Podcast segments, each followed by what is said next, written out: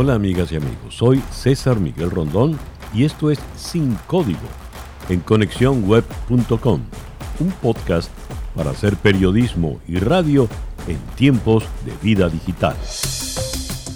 Para el día de hoy, la debacle económica de Venezuela. La economía venezolana ha venido en una debacle acelerada que se expresa en hambre, pobreza, pero se hace más factible en términos económicos y analizamos el valor de su moneda.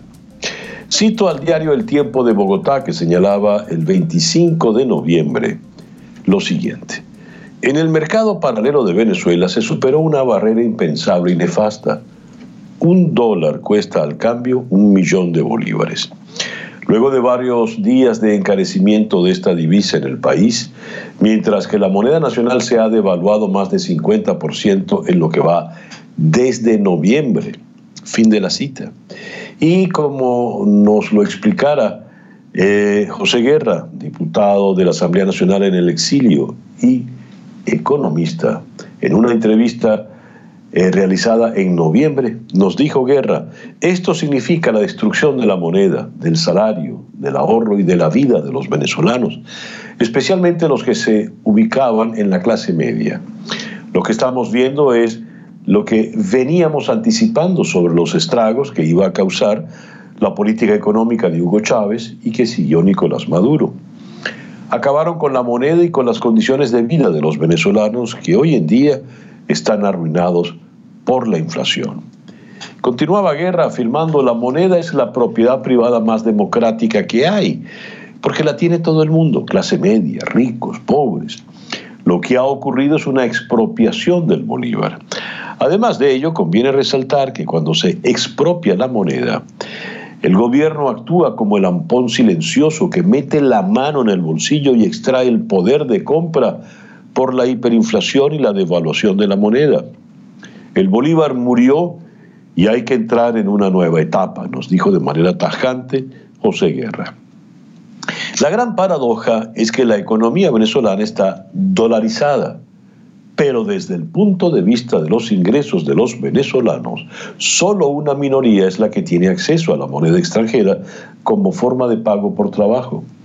Según la última encuesta de Data Analysis en octubre pasado, solo el 6,6% de los venezolanos tenía algún tipo de protección en moneda extranjera en forma de ahorros o inversiones. El 17,8% recibió alguna forma de compensación laboral en moneda extranjera. El 25% recibió compensación en bolívares calculados al tipo de cambio paralelo y el 25% recibió ingresos por ventas o servicios calculados en moneda extranjera. Y en medio de esto, la contradicción. El surgimiento de bodegones con productos de lujo en dólares. Una falsa apariencia de boom económico como el que se experimentaba en enero de este año y se sigue viviendo en centros comerciales y hoteles de lujo. El diputado José Guerra nos afirmó que el socialismo del siglo XXI ha dejado la mayor pobreza y desigualdad que se haya visto en el mundo. Textualmente dijo, esta dolarización ha propiciado esta paradoja en Venezuela como los bodegones o las fiestas en el Hotel Humboldt, pero hay un reguero de pobres por otro lado. 74% de los caraqueños dicen que no comen completo. Fin de la cita para el diputado. La administración de Hugo Chávez le quitó unos cuantos ceros al Bolívar. Luego, Nicolás Maduro le quitó más ceros al Bolívar. Ese Bolívar sin ceros ya tiene seis. Un millón de bolívares por un dólar. ¿Qué significa esto? En la ciudad de Washington está el diputado de la Asamblea Nacional Venezolana en el exilio, el economista José Guerra. José, gracias por estos minutos en el programa de hoy. Muchas gracias a ti, César Miguel. Un placer estar de nuevo con ustedes. Bueno, esto significa la destrucción de la moneda, la destrucción del salario, la destrucción del ahorro y la destrucción de la vida de los venezolanos, especialmente aquellos sectores post hoy destrozados por la hiperinflación. De manera tal pues que lo que estamos viendo es lo que se había anticipado en entrevistas anteriores, según la cual pues esa política económica que adelantó Hugo Chávez y que siguió Nicolás Maduro iba a causar estos estragos en la moneda, y no solamente en la moneda, es en las condiciones de vida del ciudadano venezolano hoy arruinado por la hiperinflación. Cuando tú dices la destrucción de la moneda, el bolívar está muerto, ¿eso qué significa a efectos del país? Porque matarle la moneda a un país es matarle uno de sus signos fundamentales como nación, como república. ¿Qué significa en el caso venezolano? Bueno, fíjate César que eh, la moneda es la propiedad privada más democrática que hay, porque la puede tener todo el mundo, ricos y pobres, clase media y, asalariados y todo el mundo puede tener eh, la moneda, o sea, es la propiedad privada más democrática. Entonces, lo que ha ocurrido aquí es una expropiación, una confiscación de esa propiedad privada, que es el Bolívar, que hoy está inservible. Y además de ello, eh, conviene, digamos, resaltar que cuando tú expropias el Bolívar, es como un enemigo silencioso. El gobierno es como, como, como el ampón silencioso que se mete, te mete la mano en el bolsillo y te extrae, sin que tú te des cuenta, el poder de compra a través de la hiperinflación y de la devaluación de la moneda. Hay dos formas de, quitarle lo que una persona tiene, atracándolo con pistola en mano, un encapuchado, o el gobierno cuando te mete la mano en el bolsillo sin que tú puedas percatarte de ello a través de la hiperinflación. Eso es lo que está ocurriendo en Venezuela. Es la expropiación, la confiscación, mejor dicho, del el salario y del trabajo del venezolano. El Bolívar murió. Yo creo que hay que entrar en una nueva etapa. Yo estoy proponiendo, le estoy proponiendo al país una gran reforma económica que signifique una, previo a ello, un gran arreglo fiscal, César Miguel, para eliminar la causa que nos llevó a esto, que es el déficit fiscal financiado con emisión monetaria, lo que los argentinos llaman la maquinita de fabricar dinero. Esa maquinita perversa que está instalada en el Banco Central fue la que destruyó el Bolívar. Por tanto, tiene que haber una nueva política eh, fiscal que haga posible una gran reforma económica que pasa, esa gran reforma económica, por la sustitución del Bolívar. Entonces, aquí hay dos vertientes y dos eh, opciones, nada más que dos una dolarizar, dolarizar de hecho la economía, eh, perdón, de derecho la economía, porque está dolarizada de hecho, en los hechos está dolarizada. Casi 70% de las transacciones son en dólares. Esto se llama dolarización transaccional, no financiera, porque los préstamos no están en dólares, ni los depósitos. Dolarizar de derecho y adoptar el dólar o ir a una gran reforma monetaria y tener una moneda nacional como hizo Perú, como hizo mm, Bolivia en su momento, como hizo Brasil y como hicieron Perú. Y esa nueva moneda nacional tiene que estar vinculada al dólar y no se va a poder, no se podrá devaluar durante un tiempo razonable, basado en ese anclaje eh, fiscal para darle certidumbre a la moneda, a esa nueva moneda y que no, y que no muera al nacer. Porque si tú instauras una nueva moneda y tienes las mismas políticas, la moneda le va a pasar igual que al Bolívar, que le quitaron tres ceros el primero de enero del año 2008, le quitaron cinco ceros el 20 de agosto del año 2018 y estamos hoy igualitos un bolívar costando un millón de bolívares, que significan 100 billones de bolívares con los 8 ceros que le quitaron. Entonces, eso no tiene viabilidad. Es una gran reforma económica, que es lo que está planteado aquí César Miguel. Sin eso no hay solución a la crisis y lo que vamos a ver es la escalada sostenida del dólar a lo largo del tiempo. Un día cae, dos días sube, pero tendencialmente a la subida.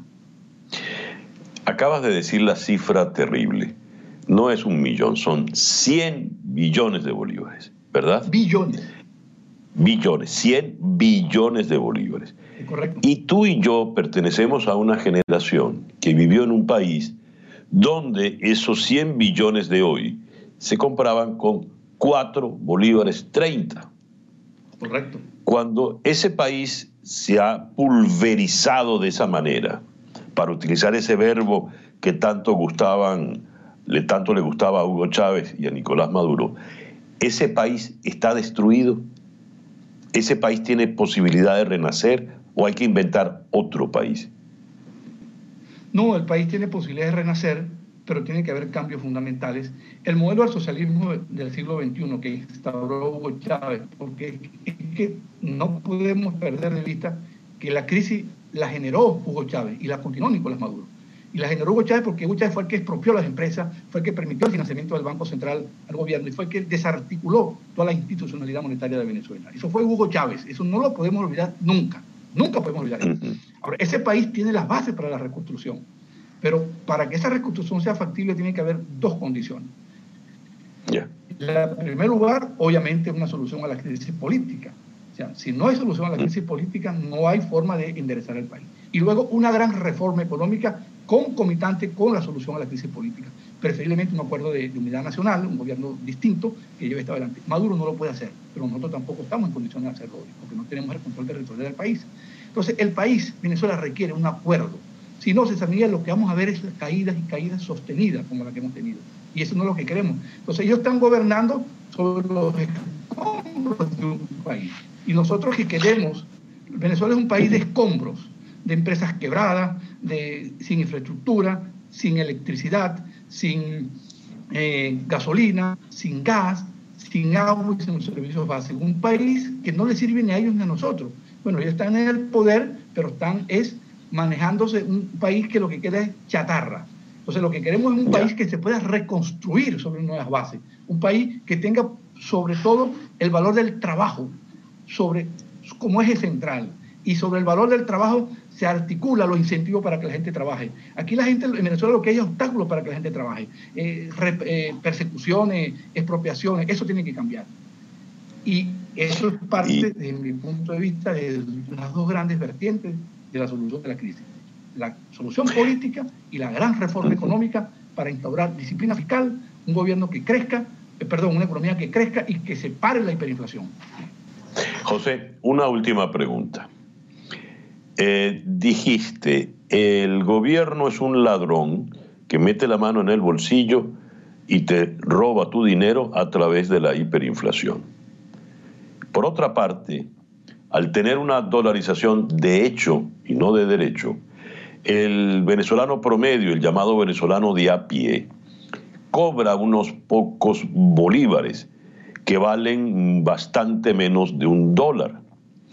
Con esos pocos bolívares no puede hacer absolutamente nada. ¿Qué le espera entonces a ese venezolano de a pie? Bueno, César, este socialismo mm, del siglo XXI ha provocado la mayor desigualdad y la mayor pobreza que se conozca en el mundo, por lo menos desde que hay cifras económicas. Esta, esta dolarización que usted ha hecho referencia ha propiciado pues estas paradojas que hay en Venezuela, las fiestas en el Hotel Humboldt, eh, los bodegones, eh, las compras del, viernes, del Black Friday, es decir, eh, para un, grupo muy pequeño de venezolanos y dejando un reguero de pobres por todos lados. Hoy el Partido Primero Justicia acaba de publicar la encuesta del hambre en Caracas. 74% de los venezolanos, los caraqueños dicen que no comen completo, el 87% no le alcanza el salario y 66% de los venezolanos comen menos de tres veces al día. Bueno, esta es la, obra del socialismo del siglo XXI. Entonces, lo que queremos es un país distinto, un país de inclusión social, pero un país que crezca y que genere ingresos para la gran mayoría de los venezolanos hoy arruinados por el socialismo del siglo XXI. José, muchas gracias por estos minutos en el programa de hoy. Gracias a usted y siempre pendiente de todas sus, opiniones y todas sus atinadas eh, observaciones a la, a la realidad nacional. Muchas gracias. El diputado José Guerra es diputado de la Asamblea Nacional Venezolana en el exilio en la ciudad de Washington, es también economista. Y bien, así hemos llegado al final de nuestro episodio por el día de hoy. Esto es Sin Código en conexiónweb.com, un podcast para hacer periodismo y radio en tiempos de vida digital.